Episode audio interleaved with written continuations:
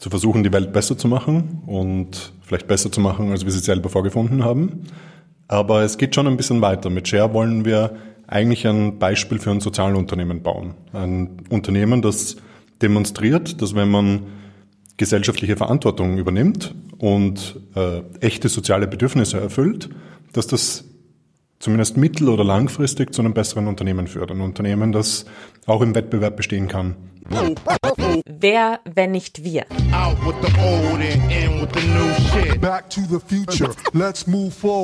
Ein Fokus-Podcast von Elisabeth Kraft. No excuses,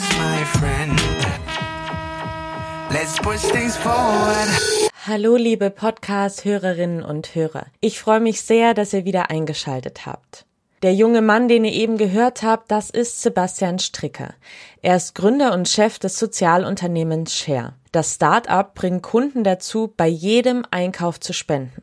Denn natürlich kann jeder von uns zu jeder Zeit an eine beliebige Organisation spenden, aber wenn wir mal ganz ehrlich sind, wie oft machen wir das eigentlich? Das ist doch eher eine Ausnahme und folgt nicht so richtig einer Regelmäßigkeit. Oder? Also zumindest ist das bei mir so der Fall. Bei Shared läuft das anders. Shared verkauft Wasser, Müsli-Riegel und Seifen und finanziert mit einem Teil der Erlöse Hilfsprojekte in Krisenländern. Denn während ich und wahrscheinlich auch viele von euch im Überfluss leben, mangelt es Menschen auf der ganzen Welt am nötigsten. An Essen, sauberem Trinkwasser und auch Hygieneprodukten. Sebastian will das ändern. Er will Hilfe dorthin bringen, wo sie wirklich dringend gebraucht wird. Nach Deutschland und in den Rest der Welt. Wie das genau funktioniert und wie vielen Menschen Sebastian schon helfen konnte, das erfahrt ihr hier in meinem Podcast.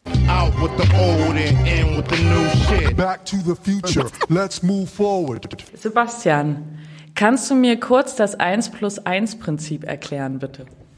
Natürlich. Ähm, man kann sich vorstellen, dass man vor einem Supermarktregal steht oder vom äh, Drogeriemarktregal und äh, jedes Mal, wenn du ein Produkt von Share kaufst, da bekommt jemand anderer, der sich so ein Produkt nicht leisten kann, ein gleichwertiges Produkt. Also stell dir vor, du kaufst dir einen Müsli-Riegel von Share, dann bekommt jemand anderer eine Mahlzeit. Entweder hier in Deutschland über die Tafeln oder international, zum Beispiel über die Vereinten Nationen. Das funktioniert auch mit äh, Seife, wir haben auch Mineralwasser, mit Schokolade und versuchen das jetzt so, dir immer die Wahl zu geben, dass du im Regal zu einem positiven Produkt greifen kannst. Plus-Eins-Prinzip stammt ja nicht von euch, ne? Die habt ihr ja so ein bisschen abgekupfert. Oder beziehungsweise es gibt einfach Vorbilder dafür im Ausland, in Amerika zum Beispiel. Habt ihr ein Vorbild, an dem ihr euch da orientiert habt? ähm, ja, äh, also es gibt tatsächlich äh, international Unternehmen und Teams, die was ähnliches machen. Aber ich glaube, noch, äh, noch wichtiger war für uns unser letztes Startup, Share the Meal. So eine App, mit der man Hunger bekämpfen kann. Und die Idee bei Share the Meal ist, dass man einen Knopf am Telefon hat und jedes Mal, wenn du auf den Knopf drauf drückst, dann ernährst du eine Person, die an Hunger leidet. Die Idee war, wir nennen das Share the Meal. Das heißt, du kannst dir vorstellen, du sitzt äh, am Tisch und isst etwas, drückst auf diesen Knopf und jemand anderer kann auch essen. Der springende Punkt ist, es kostet 40 Cent, sind die kompletten Kosten, um eine Person einen ganzen Tag lang zu ernähren, über die Vereinten Nationen. Und äh, wir dachten eben, wenn du dir vorstellst, du sitzt an diesem Tisch und dir sitzt gegenüber ein Kind, das einen Tag lang nicht gegessen hat, gegessen hat oder vielleicht eine Woche, dann würdest du doch immer diese 40 Cent hergeben. Deswegen ein Knopf am Telefon. Und aus der Idee ist dann Share entstanden, dass du eben auch dir ein Produkt kaufen kannst. Und jedes Mal, wenn du dir dieses Produkt kaufst, bekommt jemand anderer ein gleichwertiges Produkt. Eure Lebensmittelmarke soll ja Ungleichheit bekämpfen und unser Kaufverhalten so zum Guten ändern. Also Stichwort so ethischer Konsum. Geht das auf? Ich glaube, die Idee, die uns fasziniert oder auch mich ist, wenn ich einmal Kinder habe, dann würde es mich richtig freuen, dass wenn die in den Supermarkt gehen oder in den Drogeriemarkt, dass die wissen, da gibt es eine Marke und jedes Mal, wenn ich mir von der Marke das kaufe, dann helfe ich vielleicht einem anderen Kind, das nicht so viel Glück hatte wie die Kinder, die ich hoffentlich einmal habe, die dann in Deutschland geboren wurden. Sie können überhaupt nichts dafür, ich kann auch überhaupt nichts dafür, dass ich einmal in Europa geboren wurde. Es war pures Glück.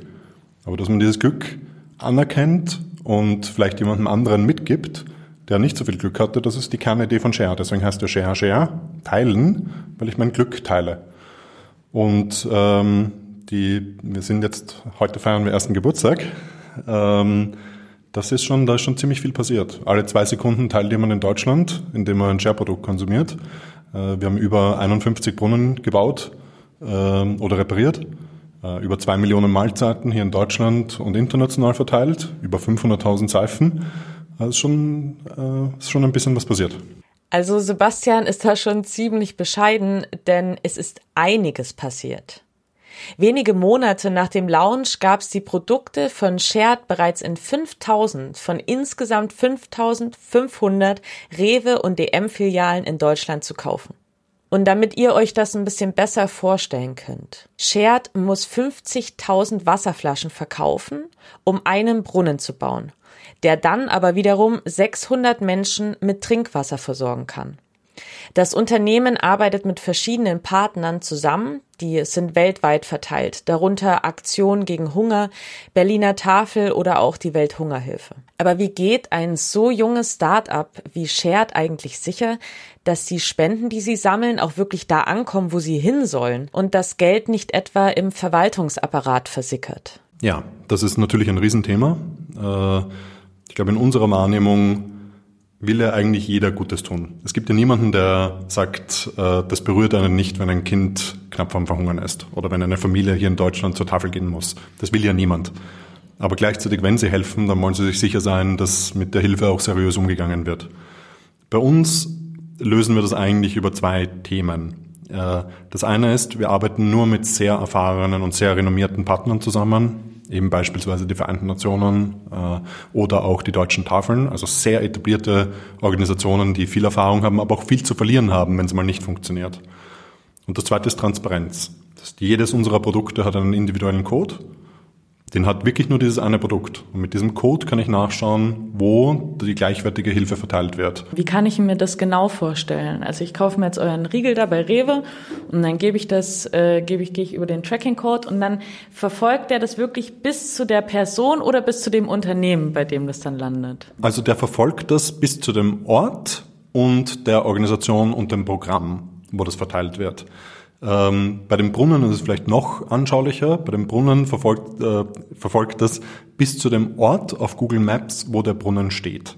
Das heißt, wenn ich will, kann ich theoretisch, kann ich mir diesen Brunnen anschauen gehen, den ich mit meiner Wasserflasche geholfen habe zu bauen oder zu reparieren. Es funktioniert auch so, dass äh, ich ja nicht nur diesen Code habe, sondern ich habe ja auch diesen QR-Code, dieses, äh, dieses Viereck mit den vielen Punkten.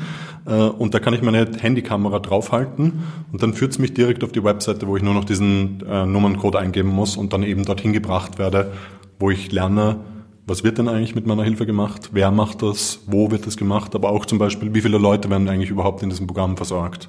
Ähm, viele Leute wünschen sich ja, dass sie, wenn sie sich jetzt einen Riegel um 1,55 Euro kaufen, dass sie im besten Fall noch ein Foto bekommen von einer anderen Person, die so eine Mahlzeit bekommt.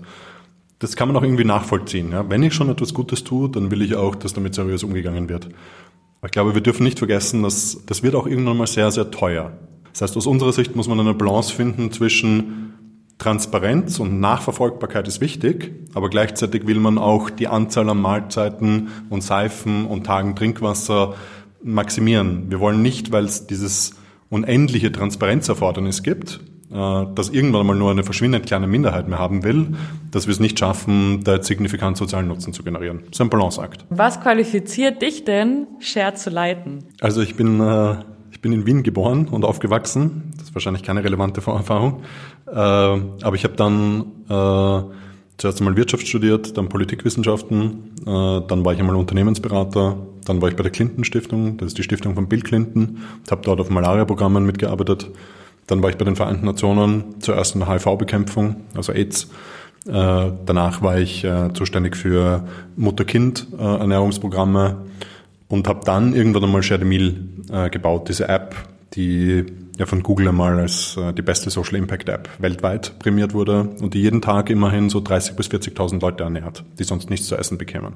Ich glaube, deswegen hat dann Rewe und DM auch das Vertrauen gehabt, dass sie mit uns ähm, das einmal versuchen, auch in den Lebensmittelhandel zu bringen. Aber auch ganz offen gesprochen, äh, wir sind jetzt hier rund 30 Leute im Büro. Ähm, das ist auch für mich eine Herausforderung. Und äh, ich ähm, muss jetzt auch ganz, also ganz konkret, ich muss jetzt auch schauen, dass ich äh, Unterstützung bekomme, die mir hilft, ähm, dieses Thema jetzt weiter aufzubauen. Ähm, ja. Das heißt, du bist da reingewachsen. Du hast das vielleicht, äh, na gut, wie willst du das jetzt auch gelernt haben? Lebensmittel-Startup gründen kannst ja nicht studieren. Du bist einfach mit diesen Aufgaben gewachsen, hast dich weiterentwickelt und hast auch für dich geguckt, was sind jetzt meine Interessensbereiche, ja? Ja, genau. Und ich habe ja die letzten ähm, fünf bis zehn Jahre, ich weiß nicht wie lange genau, in der Entwicklungshilfe gearbeitet. Äh, wie du sagst, der äh, Lebensmittelhandel habe ich nicht studiert und auch keine Erfahrung da drinnen gehabt. Äh, ich glaube, man kann viel mit Enthusiasmus und Engagement wettmachen, aber irgendwann einmal braucht man auch Expertenwissen. Das müssen wir Schritt für Schritt müssen wir versuchen, auch diesem Versprechen gerecht zu werden. Eure Wasserflaschen sind ja zum Beispiel auch die ersten auf dem deutschen Markt, die komplett aus recyceltem Plastik hergestellt werden. Ne? Das ist richtig. Wie nachhaltig ist denn der Rest eurer Verpackungen? Unser Ansatz ist, dass wenn man ein Sozialunternehmen bauen will, dann kann man nicht nur jetzt sagen, man teilt, sondern muss man eigentlich auf jeder, auf jeder Seite dieses, dieser Idee versuchen, nachhaltig zu sein. Und Verpackungen ist natürlich ein Riesenthema. Deswegen haben wir in Deutschland die erste 100% recycelte PET-Flasche auf den Markt gebracht. Äh, das ist äh, eigentlich absurd, dass es ein Startup aus Berlin braucht, um äh, den großen anderen zu zeigen, dass das geht und dass man nicht warten muss. Aber wir machen das auch bei den Riegeln. Da haben wir jetzt gerade die, ähm, die, äh, die Menge an Verpackung halbiert. Also da gehen wir sehr stark in Richtung Verpackungsvermeidung. Äh, wir wollen auch bei den Riegeln jetzt äh, dieses Jahr hoffentlich noch eine kompostierbare äh, Folie testen. Und äh, die Seifen sind schon 100% recyceltes Plastik. Äh, das ist für uns ein Prozess. Man sozusagen nachhaltig oder gesellschaftlich verantwortlich zu sein, das ist aus unserer Sicht kein Endergebnis, sondern man kann sich immer verbessern. Und sozusagen in Richtung Verbesserung wollen wir uns weiterentwickeln. Plant ihr euer Sortiment zu erweitern? Also ihr habt ja bisher, ihr habt Seifen, ihr habt Riegel, ihr habt Wasser, ihr habt Schokolade, wie wir eben gesehen haben. Wollt ihr vielleicht sogar mal expandieren? Wie ist der Plan? Ja, absolut. Die ersten zwölf Monate waren schon ganz gut ist eigentlich relativ eindeutig, dass die Leute, die mit der Idee in Berührung kommen, dass es da recht viele gibt, die die Idee gut finden. Und deswegen haben wir jetzt mit Rewe und DM beschlossen, dass wir das Produktsortiment erweitern. Und äh, wir haben jetzt gerade die Schokolade gestartet.